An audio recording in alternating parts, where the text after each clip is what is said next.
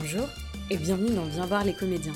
Cet été, je vous embarque avec moi au Festival d'Avignon pour partager avec vous mes coups de cœur et vous faire découvrir de nouveaux auteurs, metteurs en scène et comédiens. Aujourd'hui, je reçois Mathias Jacquin et Leslie Bernard du collectif Bajour qui présentent le spectacle à l'Ouest. À travers le drame que traverse une fratrie, le spectacle traite de la mémoire, de la puissance des liens fraternels ou encore de la difficulté à aimer. Tout ça avec poésie, humour et une grande sensibilité. Je vous souhaite une très bonne écoute. Bonjour à tous les deux. Vous êtes à Avignon pour présenter le spectacle à l'Ouest. Avant de commencer, je peux vous demander de vous présenter tous les deux Mathias Jacquin. Euh, j'ai commis en scène le spectacle avec. Euh... Leslie Bernard. Euh, j'ai commis en scène le spectacle avec Mathias. Est-ce que vous pouvez nous parler un peu plus du collectif Bajour avant de parler plus spécifiquement du spectacle que vous présentez Oui, bien sûr. Euh, bah, le collectif Bajour, en fait, c'est un collectif qui s'est formé. Euh, on était tout frais, on sortait à peine du Théâtre National de Bretagne, de l'école du Théâtre National de Bretagne. Et voilà, c'est une bonne partie de la promo. Et, euh, en fait, on avait très envie de bosser ensemble.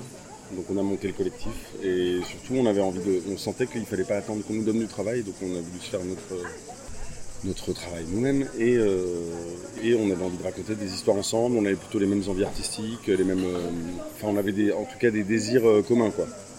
C'est ce que je voulais vous demander, oui, sur les, les points sur lesquels vous vous retrouvez, vous résumeriez ça comment en quelques mots? Bah effectivement, je pense euh, Les blagues. euh, l'humour. Euh, non, mais le désir avant tout de raconter des histoires. On joue des personnages qui sont proches de nous, mais qui sont pas tout à fait nous non plus. Ouais, cette envie d'écrire des fictions, en tout cas, elle était très forte.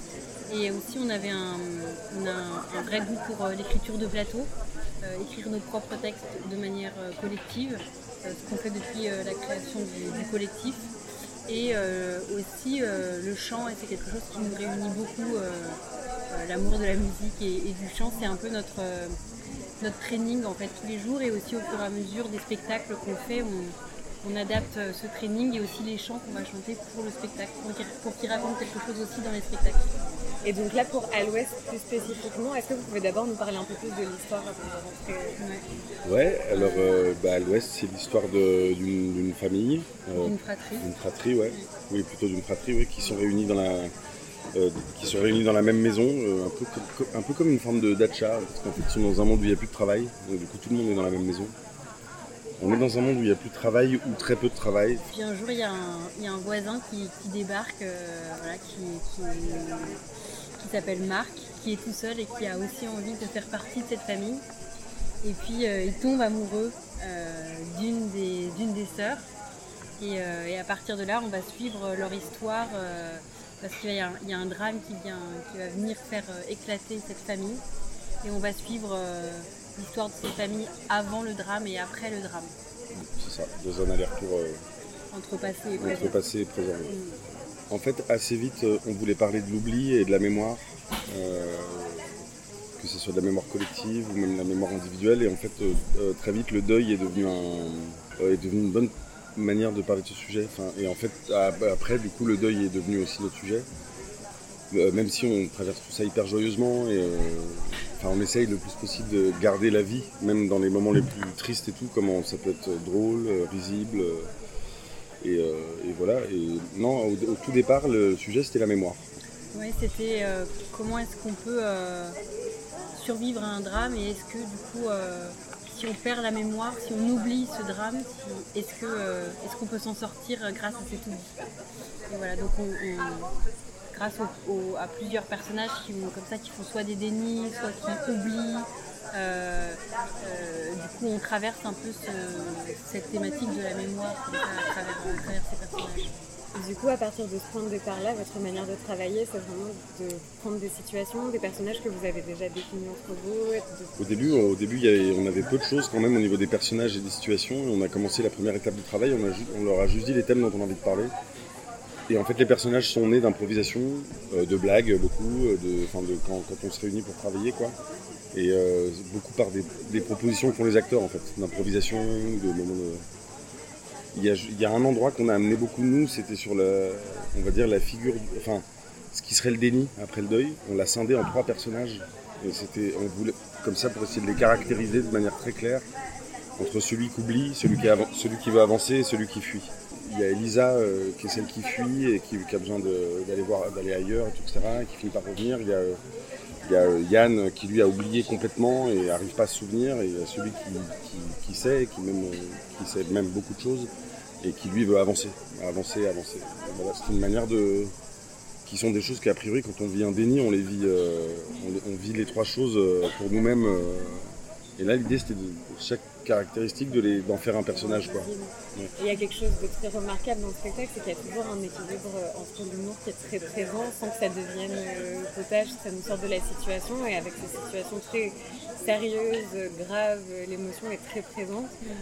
À quoi ça tient? Comment vous décririez aussi euh, le travail que vous menez pour arriver à cet équilibre qui est quand même assez subtil?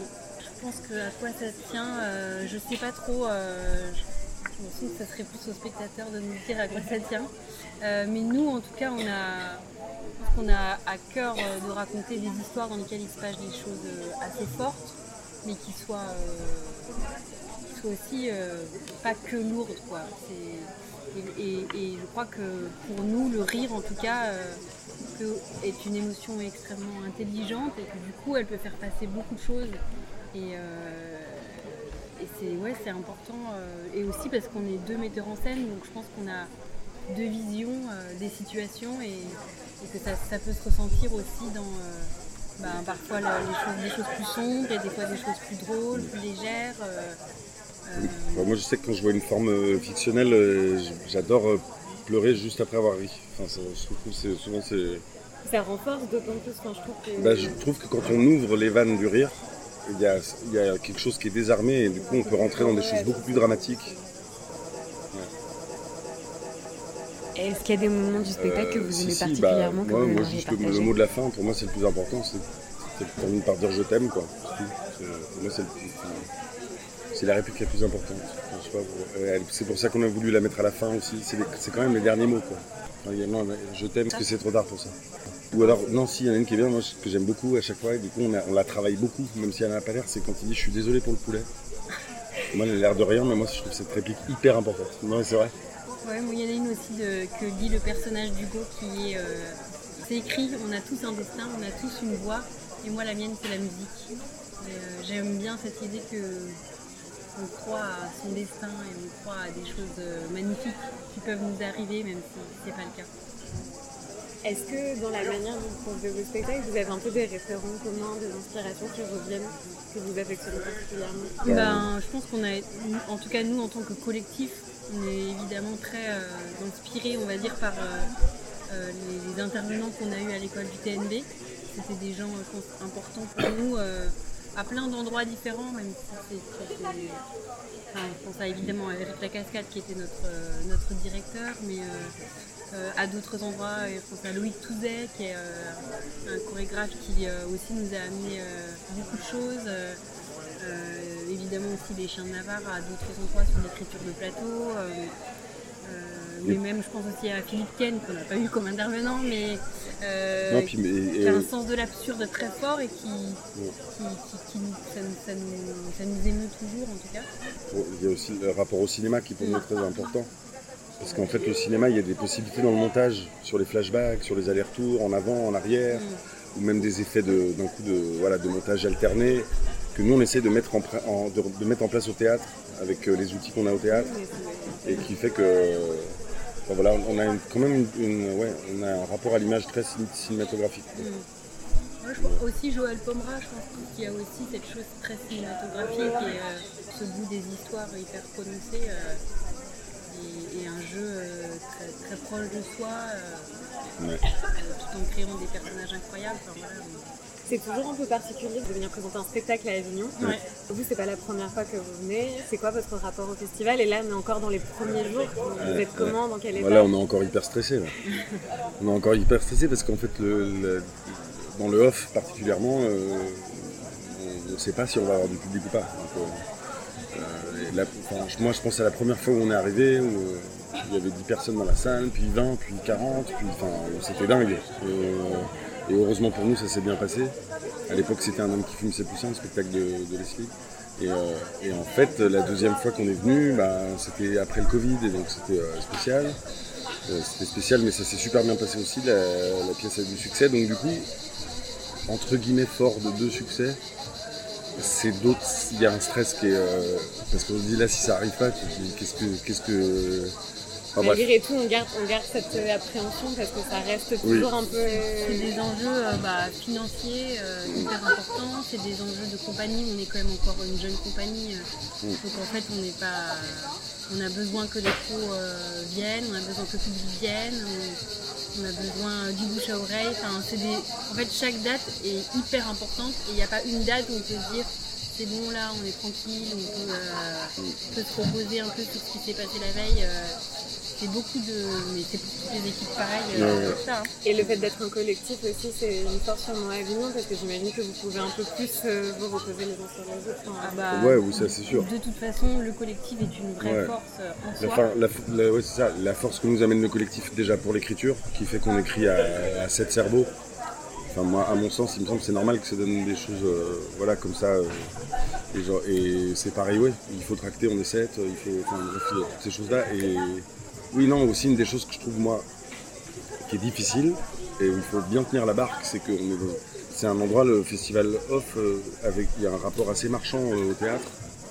Et pour réussir à garder euh, ce qui nous tient le plus à cœur au fond, c'est-à-dire raconter au public une histoire qui les emballe et, qui, et où on peut, nous, à travers ça, raconter ce qu'on a envie de raconter, ça, ça demande d'être euh, d'être solide. Parce que tout, tout de suite, on a envie euh, de savoir les chiffres du public, les machins, les trucs.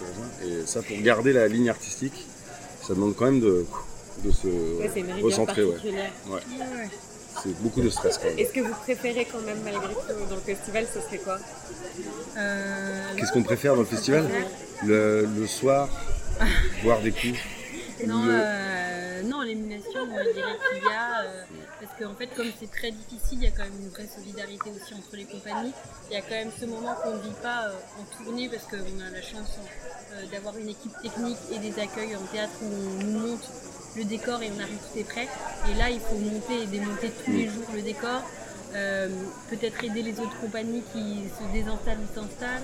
Et du coup, euh, moi je trouve que c'est un moment, je trouve que c'est un- c'est moment très gracieux parce qu'en fait, il, il met en lumière euh, tout ce qu'on vit pas le reste du temps et qui est spécial à Avignon et qui est euh, une solidarité euh, qu'on- qu'on- évidemment on ne peut pas avoir quand on est en tournée et qu'on arrive à, à jouer le jour même pour jouer sa date et on se part et puis voilà, c'est fini. Et puis c'est l'occasion de jouer le spectacle sur une série, une vraie série. Ouais.